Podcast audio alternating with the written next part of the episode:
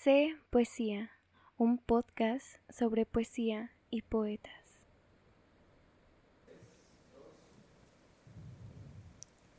La mirada de la creación. En toda tu mirada se esconde la perspectiva poética, buscando en las calles el objeto del arte, y resulta ser tú, el arte. Con lente en mano, clic, clic y un pasaporte al recuerdo. A tu mirada que tras la fotografía encuentra poesía. Quémalo todo, Lady, quémalo todo. Que a eso vienes, con tu fuego de Aries, incendias ante la injusticia, y es tu penetrante mirada la que nos dice que no, no todo está bien. Pero como morra que no se raja, con esa misma mirada nos dices, aquí estoy. Bienvenidas y bienvenidos. Ay, tengo la piel eriza. Bienvenidas y bienvenidos a un episodio más de C Poesía. Aquí con una excelente poeta, amiga y fotógrafo y un chingo de cosas más, ¿verdad? Eh, espero que estén teniendo un buen día a todas y todos quienes siguen este proyecto. Agradecerles y pues presentarles a mi invitada de hoy, a la persona que estará hasta que eliminen el podcast de años y años y años. Ella está aquí presente, aquí y ahora. Eli Mejía, ¿cómo estás? Hola Nati, muy bien. Primero que nada, pues agradecer el espacio y la iniciativa, sobre todo aquí a Nat, Mariposa, Transformación, Metamorfosis. Metamorfosis. Y qué chida, la neta, por mm. seguir aquí al pie del cañón resistiendo. Creo que parte de resistir es generar espacios y justo lo estás haciendo en este momento. Entonces te agradezco mucho por eso y pues nada, acá andamos echándole fuego. Eh, sí, aparte, güey, las dos somos Aries. Algo tenía que suceder en este momento, güey. tenía que ser hoy. El final de temporada de Aries. Sí, de Aries, tristemente.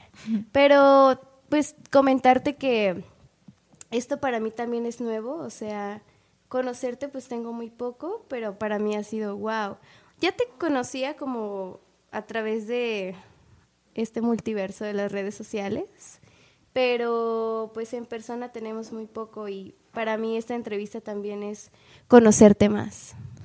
Pues muchas gracias, sobre todo pues pienso que cada una somos un espejo, entonces en ese sentido justo pienso que, que, está bien padre como interactuar fuera de las redes, porque precisamente si bien son un medio, a veces también son un limitante. Entonces encontrarse siempre de frente a frente, la interacción es distinta. El intercambio de energía, la alquimia que se puede generar desde la interacción, la comunicación, pues, está súper genial. Mirarnos a los ojos sobre todo. El intercambio de miradas. Ya sé. Pues Eli, qué placer tenerte aquí. A ver, platícanos un poquito de ti. O un mucho también, ¿por qué no? no quiero, no quiero saturar tanto de, de la persona que soy, sino más bien, pues ahora sí, de lo que nos acontece, que es la poesía. Y en ese sentido, justo pues me gustaría presentar porque, presentarme más bien, en ese sentido porque pienso que, que todo lo que, me, lo que hago ahora tiene un solo fin y tiene un solo cauce que es la poesía, ¿no? Eh, bueno, tengo 24 años recién cumplidos los cumplí el 11 de abril. Güey, unos días de diferencia, ¿eh? Unos días, unos, pasitos. sí. Y bueno, en ese sentido, pues siento que incluso desde lo que soy, desde cómo nací, ha determinado también mi, mi rumbo de la escritura. Y pues yo soy historiadora, sin título aún, en formación. Eh, ya estoy por salir por la Universidad de Guadalajara.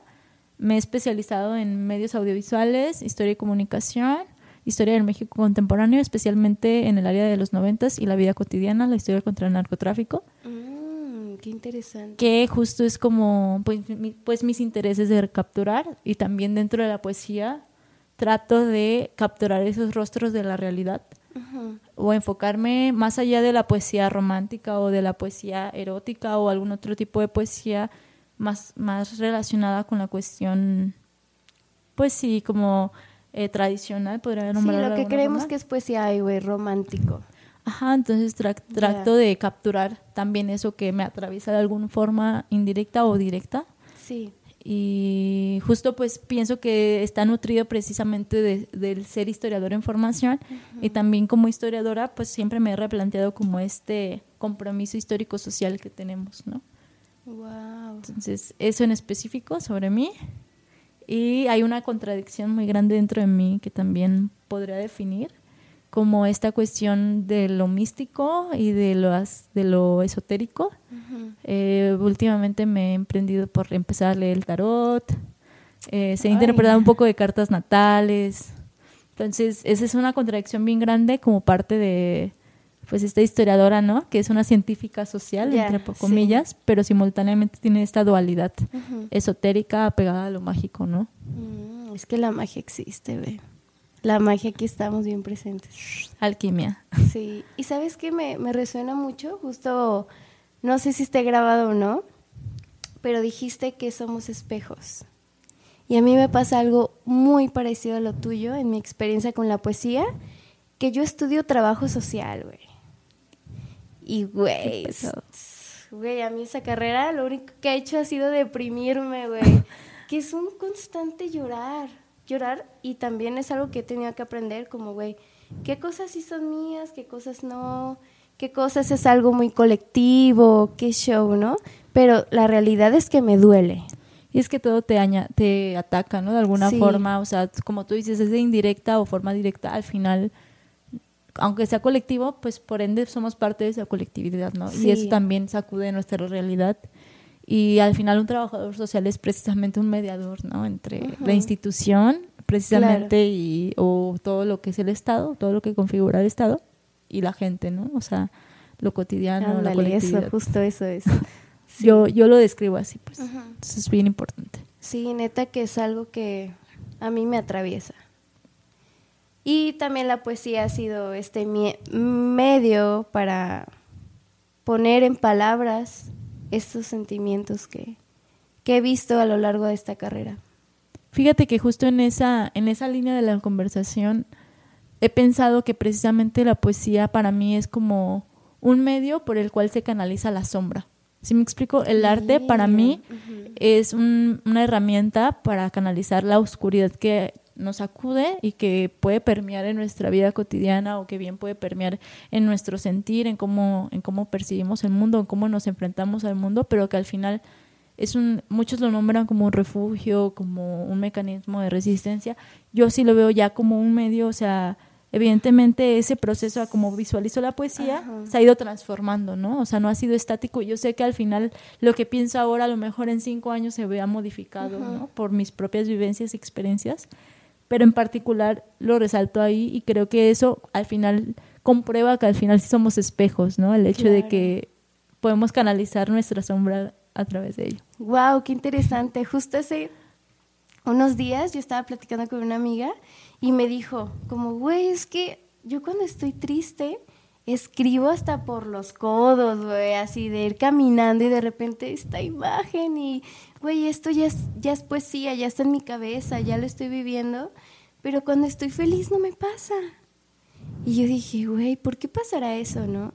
Y ahora que, que dices esto de la oscuridad y de cómo la canalizamos con la poesía, ah, me hace un poco de sentido también puede ser como un filtro para canalizar ciertas energías, pero específicamente yo me voy a la oscuridad porque siento que precisamente en mi proceso en particular, y yo sé que en el de muchas compas con las que he compartido, es una vía de transformación, o sea, son morras que pues se la han vivido sufriendo, ¿no? Desde infancias o desde cuestiones patriarcales, estructurales de violencia de género que nos atraviesan y que nos acontece a todas, porque a lo mejor alguna no se siente identificada, pero al final del día todas sabemos que que parte de lo mismo, ¿no? Y en ese sentido pienso que justo como que nosotras estamos permeadas de ese dolor o de esa deuda histórica que tienen con nosotras. Y todo eso de alguna forma lo canalizamos a través de la escritura, ¿no? O del arte en particular. Me encanta, sí. ¿Nos quieres leer algo?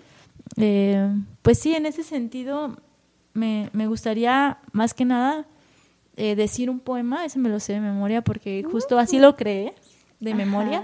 Wow. Y fue el primer poema que siento que es como un primer paso a, encontrarme con mi voz poética, ¿no? Y pues eso se lo escribí en mis primeras lecturas de la universidad de las asesinas en Ciudad Juárez. Ya lo has escuchado, creo. sí. y pues tiene un audiovisual ahí por YouTube, por si se pueden dar la vuelta igual. De hecho, lo busqué, o sea, fíjate, ah, es que esto no te he platicado. Pero yo conozco una chica que se llama Paola, que estudia historia también. Ok. Y ella me presentó contigo, güey, a través de este Instagram. Por eso yo te sigo en Instagram. Porque ella me dijo como, o sea, yo a todo mundo estoy de, güey, lee este poema, ¿no? Mira esto. Porque, güey, yo soy lectora de poesía. O sea, neta, a mí me encanta, me encanta. Y ella me dijo, ay, tengo una amiga, una compañera que escribe genial y que está haciendo audiovisuales, tienes que conocerla, mira, y me pasó tu Instagram. Y yo en ese momento yo sabía que haces audiovisuales, pero ayer que lo estuve investigando, me encontré solo con un video.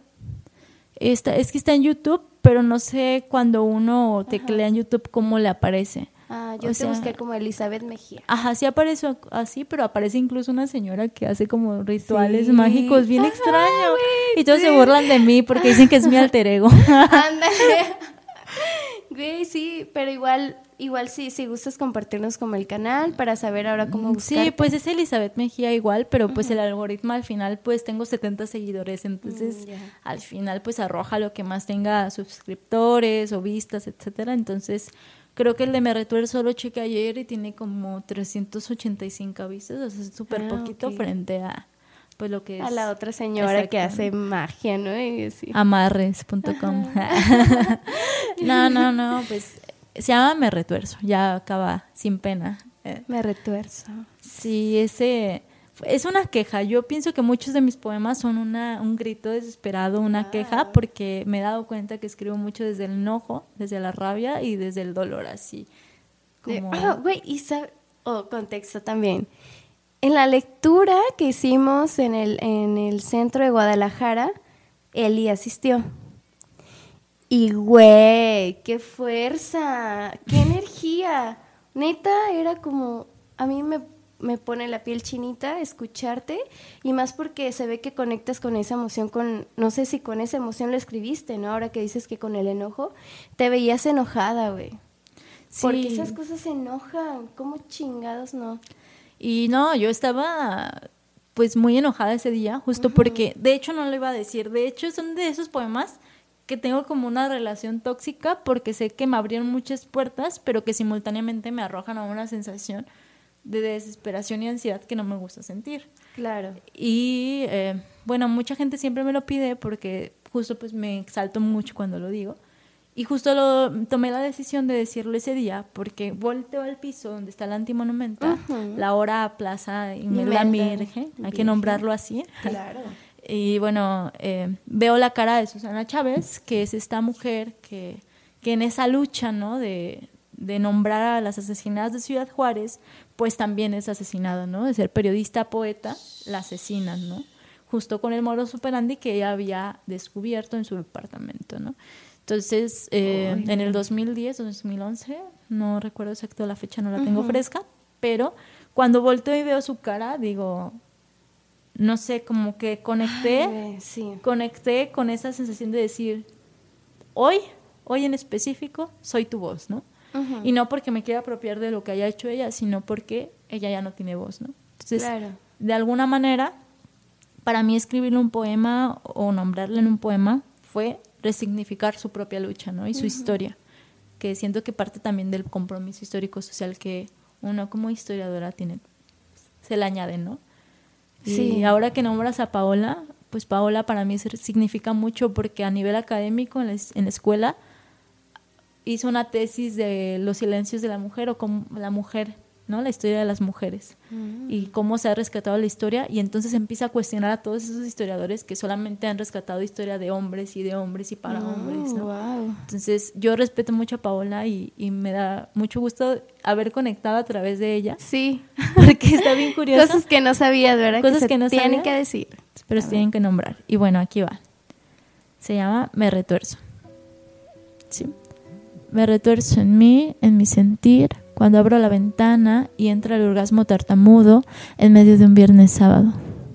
Después del te quiero desnudo, descubro que me gustas más vestido de negro. El paraíso entre mis piernas.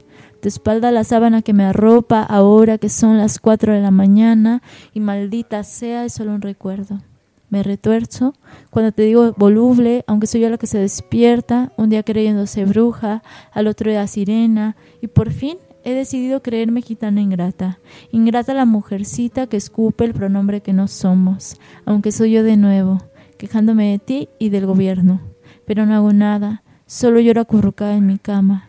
Me retuerzo en los resultados de las elecciones, en el plagio, en los versos besos posmodernos, en el transporte público, en la ciudad del eco perpetuo, en tus ojos grandes, cristales rotos por la rabia y el coraje de una guerra fantasma entre tus sueños y tus verdades. Soy de tiempo cuando grito, me retuerzo en los perros que no ladran, en la mujer dormida en el baldío, maldito los perros que con sangre ajena marcan su territorio, no más impunidad a los hablantes de la violencia, la perfeccionada lengua de los cínicos. ¿Y qué importa? Solo será otra cruz rosa en la arena, será otra madre, hija o hermana desaparecida. Es 1993. El viento se disfraza de miedo, el miedo ruge y araña y desgarra el desierto, pero no hago nada, solo lloro acurrucada en mi cama y me retuerzo 24 años después, durante 24 horas al día, retrasos, espasmos, melancolía lo dije muy tranquila porque siempre que lo leo en la calle siento que es como gritarle a esa gente que solamente camina, ¿no? Es cuando estoy acá más tranquila es como respiro. Sí. Pero al final este poema para mí es ese, ese grito, ¿no? Que, que en 1993 empieza y que a pesar de que lo escribí en, en 2017, cada día que pasa me duele aceptar que sigue teniendo un chingo de actualidad y que cada día sube el número de desaparecidas. Claro. Y duele. Ese es un tema que te duele mucho, ¿verdad? Sí. está presente en tu poesía. Claro. Sí. Sí, a ver, tengo una pregunta. Ok. ¿Cómo era la Eli? La niña Eli. ¿Yo? Sí. no, yo era una... Para empezar, si nos vamos desde mi nacimiento, yo ah, les tengo que confesar algo aquí en el podcast a todos, a todas, todas. Chismecito. Eh, nací de seis meses y medio. Ah. Yo soy prematura de seis meses y medio. Mi hermano le pega la varicela a mi mamá y entonces vamos a sorpresa, nazco yo antes de tiempo como dice mi mamá, de imprudente como siempre. Ah, bueno. este, porque estaban en el cine y ahí le dieron contracción. Híjole. Entonces fue un caso. Total, ya, ya, ya, quiero, nacer, ¿no? Porque si hubiera nacido donde me tocaba, sería cáncer y nada que ver y nada que ver con mi personalidad, ¿no? Entonces, eso eso quería ser Aries, hasta me aferré tanto Ay, ya casi se acaba el Aries, ya. Ya, ya, ya, ya, vámonos. No, pues justo eso siento que ha determinado en mi vida. ¿Por qué? Porque desde que era yo una hormiguita ahí caminando en la vida, se me dijo que yo tenía una misión, de que yo era un milagro y, y todo porque yo vengo de una familia muy católica, bastante católica diría yo, muy zapopana de mi parte. Y está bien, lo acepto y lo abrazo y gracias. Qué hermoso, sí. Pero ya no soy, ya no soy parte de eso. Y, y esa niña como que creció con muchos miedos. Yo era una niña que le temía la muerte, yo era una niña que le, temía todo. Mi mamá fue una madre muy, o sea, y es una madre muy tajante y muy fría y muy así, ¿no? Como, ah, mamá, tengo miedo de morir. Me halló a los cuatro años mi mamá, no, hija, todos nos vamos a morir. Es la única certeza que tenemos en la vida. Súper sabia mi mamá, una mujer sota. Y entonces eh, yo como que, ah, ok, ahora que me da ansiedad, siempre pienso en la muerte porque pues es lo único que tengo seguro y la única certeza. Pero en fin, eso, es otro tema. Sí. Y bueno, esa niña se empieza a formar desde ahí, ¿no? Y más porque fui una niña con zapatos ortopédicos, diente quebrado, niña bullying, tal, cual. Niña zurda, eh, no sé, morena, delgada, no sé, niña bulleable, diría yo. Y bueno, en este caso yo pienso que eso me ha formado o me hizo muy sensible y yo me acuerdo, yo toda mi vida me acuerdo llorando. O sea, mm. pasaba algo y yo veía en la calle, mamá, ese niño está pidiendo dinero en la calle llorando. Mamá, eh, en la película la muchacha no se quedó con el muchacho, llorando de todo, de todo, de todo. Entonces, yo no me explicaba, o sea, yo pensaba que era normal, o sea, entonces cuando empiezo a crecer y empiezo a convivir con más gente y me dicen que ellos no lloran de todo, yo me pregunto entonces, entonces, ¿qué haces de tu vida si no lloras? ¿Y, qué es esto de sentir tanto, no? Entonces, cuando me voy acercando a la poesía, pues me encuentro con gente como yo, gente que siente demasiado, o con la gente que hace arte en general, me encuentro con gente que siente demasiado. Entonces, ya es cuando empiezo a encontrar mi lugar en el mundo, porque yo siempre me había sentido como una morrita que lloraba de, lloraba todo. de todo, ¿no? Y que no llores, no tienes que llorar de todo y no todo se va a solucionar llorando, ¿no? Y yo como que ah, no sé qué siento. Ah, ya me voy a llorar. no, o sea, y, obviamente han pasado duelos en mi vida difíciles que pues me han alimentado más esa parte, mucho dolor, ¿no? Aparte que hay rupturas en mi vida. Entonces, este, como el divorcio de mis padres, la muerte de mi abuela que me crió, ¿no? Entonces, como que eso empieza a definir mi personalidad. Yo cuando tenía 12, 13 años, yo era una niña depresiva. Así no hablaba, lloraba y, todo. Y, y, yo le agradezco a mi familia porque siempre estuvo de alguna forma. Siempre estuvo de alguna ajá, forma. Sí, estuvo de alguna forma. Pero cuando decido tomar otro camino, como pues ya es el feminismo, como lo es este pues otros es como salir del closet no sí, mamá soy feminista sí mi mamá me respeta mi mamá es una constante aprendiz pero la otra parte la otra parte que es la parte de mi papá que fue al final la que me crió lo digo y lo resumo en una frase elegir el otro camino es un constante desprendimiento. Claro. Entonces para mí es eso y es un estar constantemente lidiando y, defendiendo lo que uno cree con convicción. Que eso andar... Que es súper necesario. Y yo sé que a lo mejor mi familia pensaba que mi misión en el mundo a lo mejor era otra, porque pues ellos me consiguen como un milagro, o no lo sé. Pero eres un milagro. y yo. Claro. Pero bueno, en ese sentido yo pienso que mi misión se ha transformado. Aparte es necesario la incomodidad. Sea, yo neta, yo voy con esa bandera, güey. La incomodidad ah. mueve a la banda, güey. Sí. Si vives en una burbujita de, ay, güey, sí, catolicismo, la, la, la, sí, la, todo. Y llega esta persona de tu familia que amas, te incomoda, ¿no? Te incomoda de repente escuchar otras ideas simplemente. Y la incomodidad mueve. Esa es la verdad. Sí. Lo vemos en las marchas, ¿no? Se incomodan y de repente ya están así que quizá no llegan a los discursos que nos gustarían, pero que ya que se esté hablando de eso, pues igual espero, esa es mi, mi esperanza, que los haga reflexionar o que las haga reflexionar sobre, ay, güey, pues a mí también me pasó, ¿no? Sí, a mí también, para mí fue un gran logro, por ejemplo, cuando yo estaba en la universidad y una de mis primas con las que más convivo, que también es súper artista, eh, le quise hablar de feminismo, ¿no? Entonces ella me dijo, no, es que yo ya sé de transfeminismo, de, de feminismo liberal, y me siento más identificada con el transfeminismo. Yo, ¿what? Yo a tu edad me estaba drogando y tomando Tonayan, güey.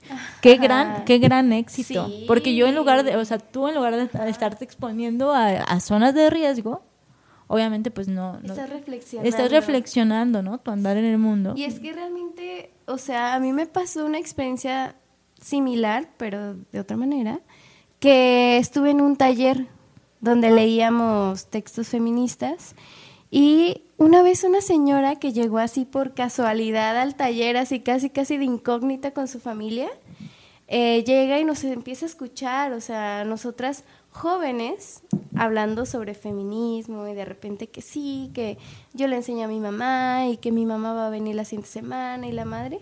Y ella incluso se le llenaron los ojos de lágrimas de, es que yo a su edad ni por aquí me pasaba. Pero es que llega esta ola feminista y nos, se nos atraviesa a muchas mujeres de diferentes edades.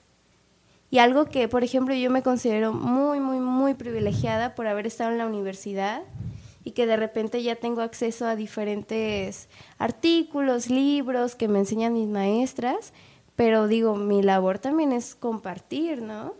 Sí, ¿no? Aparte de que yo también reconozco que el hecho, por ejemplo, del aborto de alguna forma clandestino con pastillas, por ejemplo, que yo he estado como en diferentes círculos con las compas compartiendo sus diferentes experiencias, siento que hasta cierto punto también es un privilegio para mí, ¿no? Porque quienes, quienes están fuera de las universidades, lamentablemente pueden ser las personas que más lo requieren, ¿no?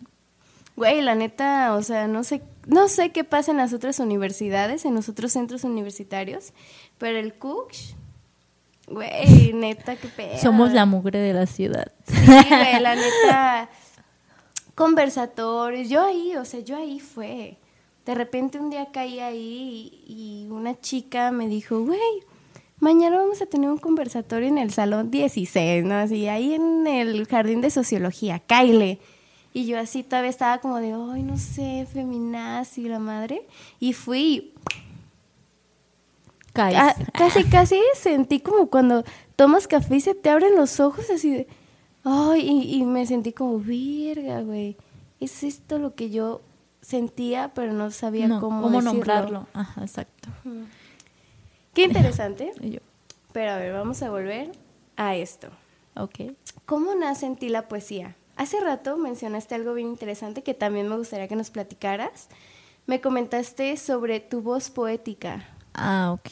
Eso está bien interesante. Ya entiendo. Primero que nada, muchas gracias a todos mis maestros, maestras que he tenido en el recorrido. Sí. Pero está bien curioso. Siento que todo para mí es un chiste. O sea, no, no digo que la poesía sea un chiste, sino que soy o sea, tengo una polaridad, o sea, soy muy triste y muy depresiva en, mi soledad, en mi individualidad, pero yo cuando salgo al mundo, boom, chiste tras chiste, broma tras broma, ya estando chamaqueando aquí y allá, y estaba en la prepa, en primer semestre, tenía la clase de artes, y el profe me caía súper bien, y, ay, les voy a dejar llevar un poema a la clase siguiente. Por favor, un poema ay, profe, yo se lo escribo ahorita, ahorita se lo escribo. A ver, a ver, Melisa, porque ahí no me decían Elizabeth, me decían por mi primer nombre. Ah, tengo una dualidad. Melisa Elizabeth. Eh, tengo una dualidad. Bueno, me decían, a ver, Melisa, la siguiente clase me vas a traer un poema, pero escrito por ti. Y yo, no, no, profe, es que era broma y la chingada y que cómo cree y que yo apenas leo. Yo en ese tiempo estaba leyendo a Vladimir, Nabokov con Lolita, o sea, super ah, idealizando, super idealizando y romantizando la pedofilia, pero perdonen. Sí. Disculpen las molestias. Bueno, el punto aquí a todo esto es de que yo así como que, ay, no, no sé qué hacer. Y yo en ese tiempo por azares del destino había llegado a la literatura erótica. Yo ya leía mucha literatura, pero escribía frases, eh, pues pequeñas, como prosas, yo escribía, o sea, porque yo desde que estaba bien morrita me acuerdo como que tenía diarios y como que siempre me encantó ser un ratón. De hecho, mi mamá, si tú le llegas y le preguntas con qué animal me identifica, yo creo que va a decir un ratón porque soy muy acumuladora de cosas y de cartas y de escritos y de todo. Pero hubo alguien como, o sea, mencionas que desde que eras niña escribías diarios. ¿Hubo alguien como que tu mamá, tu papá? Mi papá no. Escribe. Mi mamá, ella leía mucho. Mm, ella leía mucho, pero se enferma, le da tiroides y pierde la memoria, o sea, tiene una cuestión con la eh, retención de la información a corto y largo plazo muy... Eh, pues extrema en el sentido de que se le olvidan muchas cosas. Sí. Este, y entonces deja de leer. Pero una vez yo, ay mamá, está en sexto de primaria, en vacaciones de verano. Ay mamá, estoy bien aburrida. Ya me cansé de ver la tele, ya me cansé de ver eso. Y mi mamá, a ver, y saca, yo no sé de dónde, pero los tenía bien escondidos, un montón de libros. Me dice, elige el, el que quieras. ¿Cuál quieres leer? ¿Cuál es el que te llama la atención? Y yo, ah, ese. Y era uno de que hablaba de una esclava negra, bueno, afrodescendiente, ahora lo sé. Este, Memorias de una esclava se llamaba. Y ya lo leí, X. De ahí empiezo a saltar a la literatura, mis amigas de la secundaria también leían, entonces empecé a leer como cosas de bestseller, eh, sagas juveniles, lo que uno lee en la secundaria cuando no, no sabe. también. Sí, está, chido, idealizar, eh, está chido idealizar el amor. Güey, está bien, o sea, yo también leí esas cosas, pero siento que si no hubiera leído eso, a lo mejor no me hubiera... Deconstruido a tal grado. Sí, o sea, neta, era necesario también. Es un, es un tránsito, es un tránsito, solo es un tránsito. Y en ese sentido empiezo a leer yo, yo escribía porque yo veía en las, en las telenovelas, en las series que tenían sus diarios. Entonces, yo como Venus en Pisces, súper idealizante, la persona, entonces estaba así como que, ay, sí, qué padre escribir un diario. Duraba una semana y como tengo un pedo con la constancia, que la neta ya lo estoy trabajando. Felicidades. ya, ya. Ya estamos dando pasos, pero bueno, en ese sentido, pues ya cuando escribo el poema con el con el maestro de artes, pues, todos me dicen, güey, está chido, ¿no? O sea, hice un poema erótico, la neta. Y todos, ay, güey, está bien chido. Y yo como que, ay, güey. Es que soy poeta. No, no, estuvo bien raro porque dije, yo no sabía ni qué onda, ¿no? Ajá. Y yo así como temblando, leyéndolo en el salón, así y todo. Y ya de ahí me empezó a dar la tarea de empezar a escribir. Después, a los meses, conozco a un amigo, que, es mi que ahora ya es mi mejor amigo, que él escribía y a él le dieron un taller eh, de poesía en la, en la prepa, en prepa 10, yo estaba en prepa 7, de la UDG igual, y me empieza a enseñar las reglas para escribir, ¿no? Oh. Entonces empezamos a escribir los dos junto, más, junto con más gente, y entonces es cuando empiezo como a trabajar ahí, duré muchos años estancada ahí. Duré, bueno, empezó yo a escribir en el 2014, cuando tenía 16, ahora tengo 24. Y entonces pues ya me empiezo a dar la tarea de, de pulir, de escribir y todo. Pero eh, ya después voy a las lecturas de poesía y me empiezo a acordar con más gente que escribe, me empiezan a dar consejos.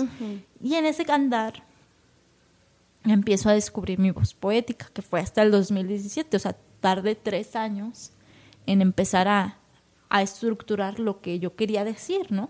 Porque me di cuenta al final de todo ese tránsito, de todo esa, de esa broma, de ese reto por el cual inicié a escribir, que realmente tenía algo que decir, ¿no? Claro.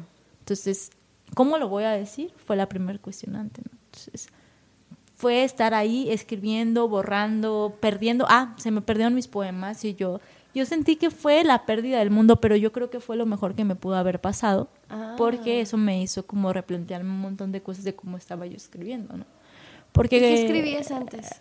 ah, el amor romántico. amor romántico, me poesía erótica, o sea, ajá, como cosas más apegadas a lo que está ahí, ¿no? Esa onda del el erotismo.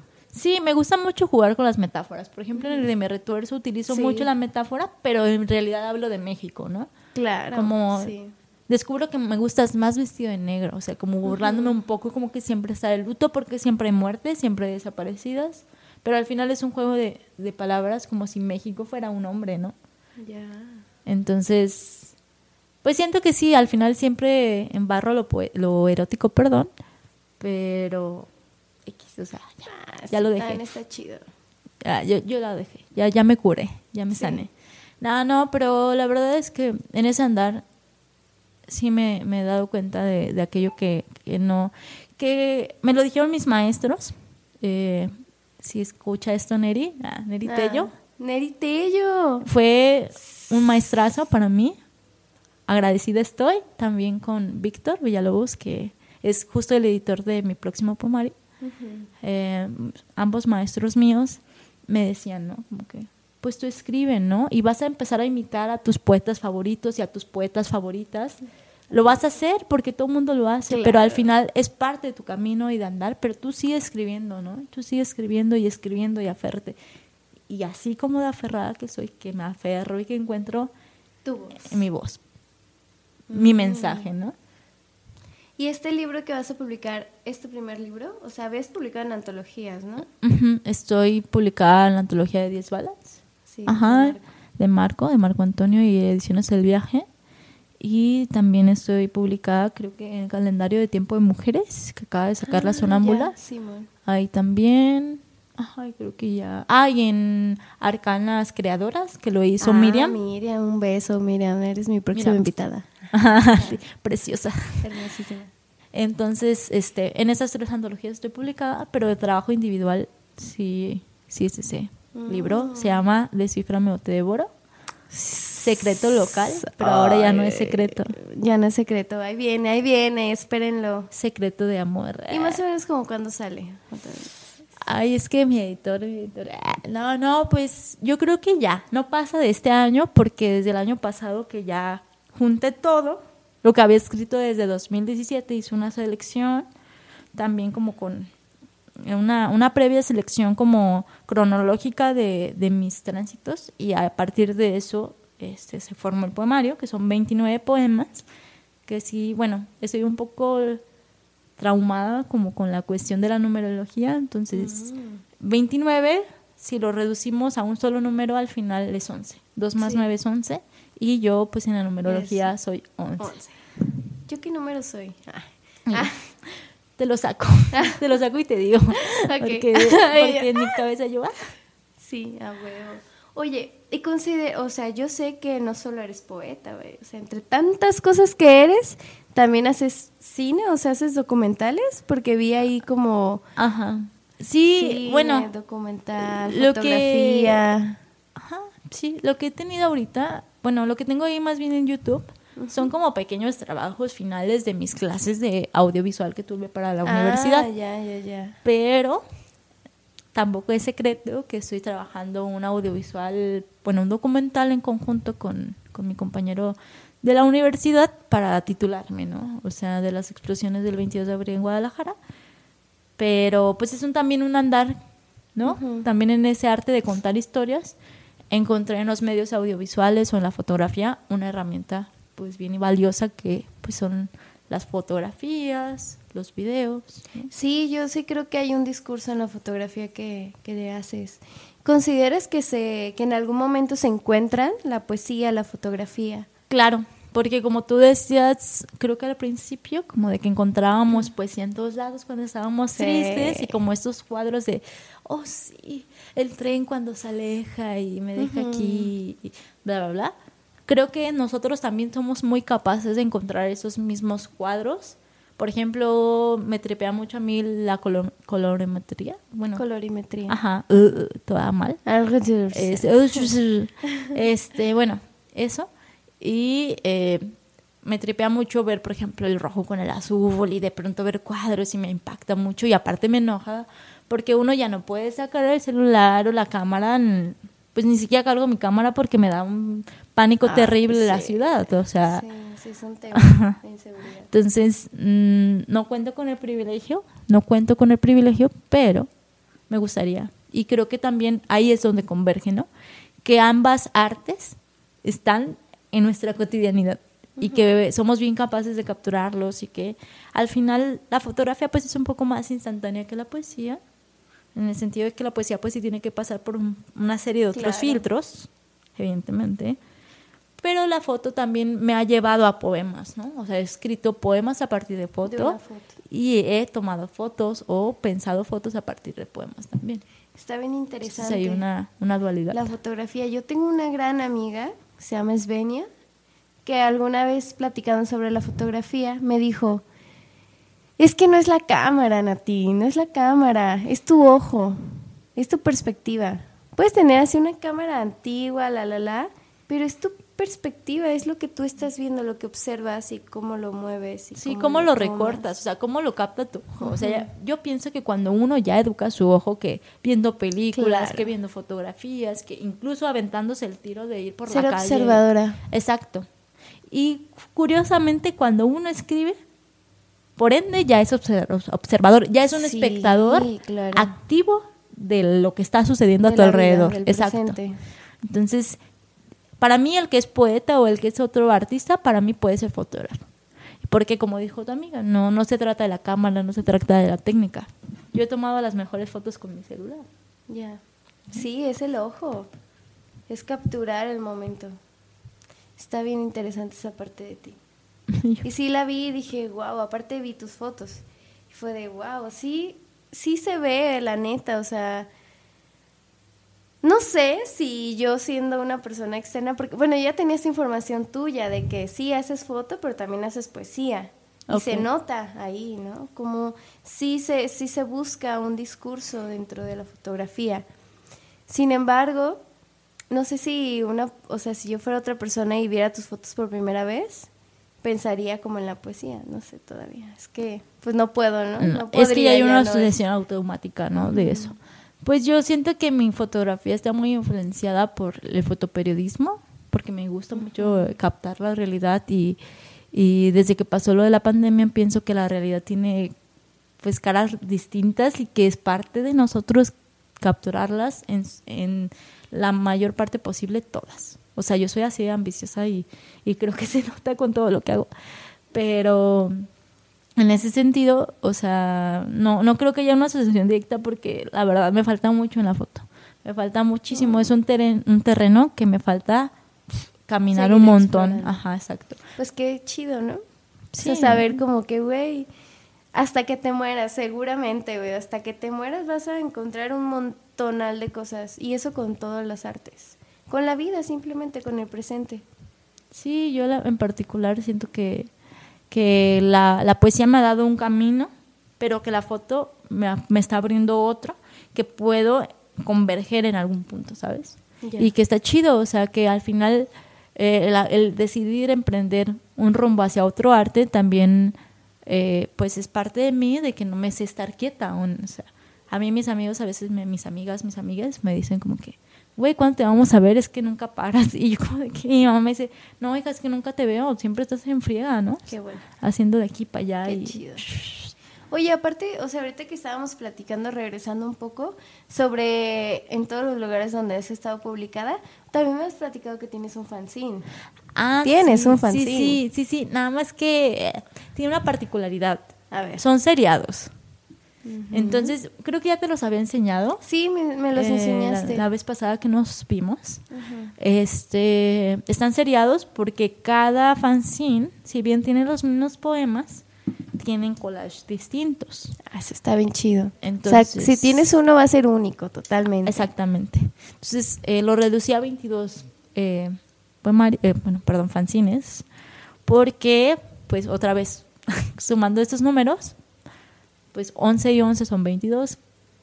Ah. Ya no puedo parar, lo siento. ya, no, hay regreso. Esta información ya no hay regreso. y bueno, en ese sentido, son 22 poemarios seriados, cada uno con su respectivo collage. Tengo como 10 hechos, la verdad no los he seriado porque no he terminado los 22, porque así como me dice mi mamá que no paro, no paro para terminar algo. O sea, me falta. Es que si tienes un montón Organización, organización. Ah. Mm. Pero ya cuando termine la universidad, la voy a hacer un poco más libre. Entonces ya casi, ya casi, ya casi. Día que nos leyeras otro poema. Ok, ¿cuál? El que tú quieras, aviéntate el que tú quieras. Hay un poema que le gusta mucho a todos, a todos mis amigues, y este fue el primer poema que se transformó en audiovisual. Yo originalmente iba a, leer otro poema y al final me decidí por este, porque un compa, el que me grabó el audio, que se llama David, eh, me dijo, güey, me siento muy identificada con este poema y ni siquiera me gusta tanto la poesía o no sé nada de poesía, ¿no? Güey, cuando te dice algo, alguien eso, de o sea, es no me gusta la poesía, pero esto que escribiste, sí te gusta la poesía, amigo. Sí te gusta. Entonces dije, este es. Entonces, muy bien. Vamos a transmitir esto a más personas que no les gusta la poesía. ok, esperemos. Se llama Los noventas y el suicidio están de moda.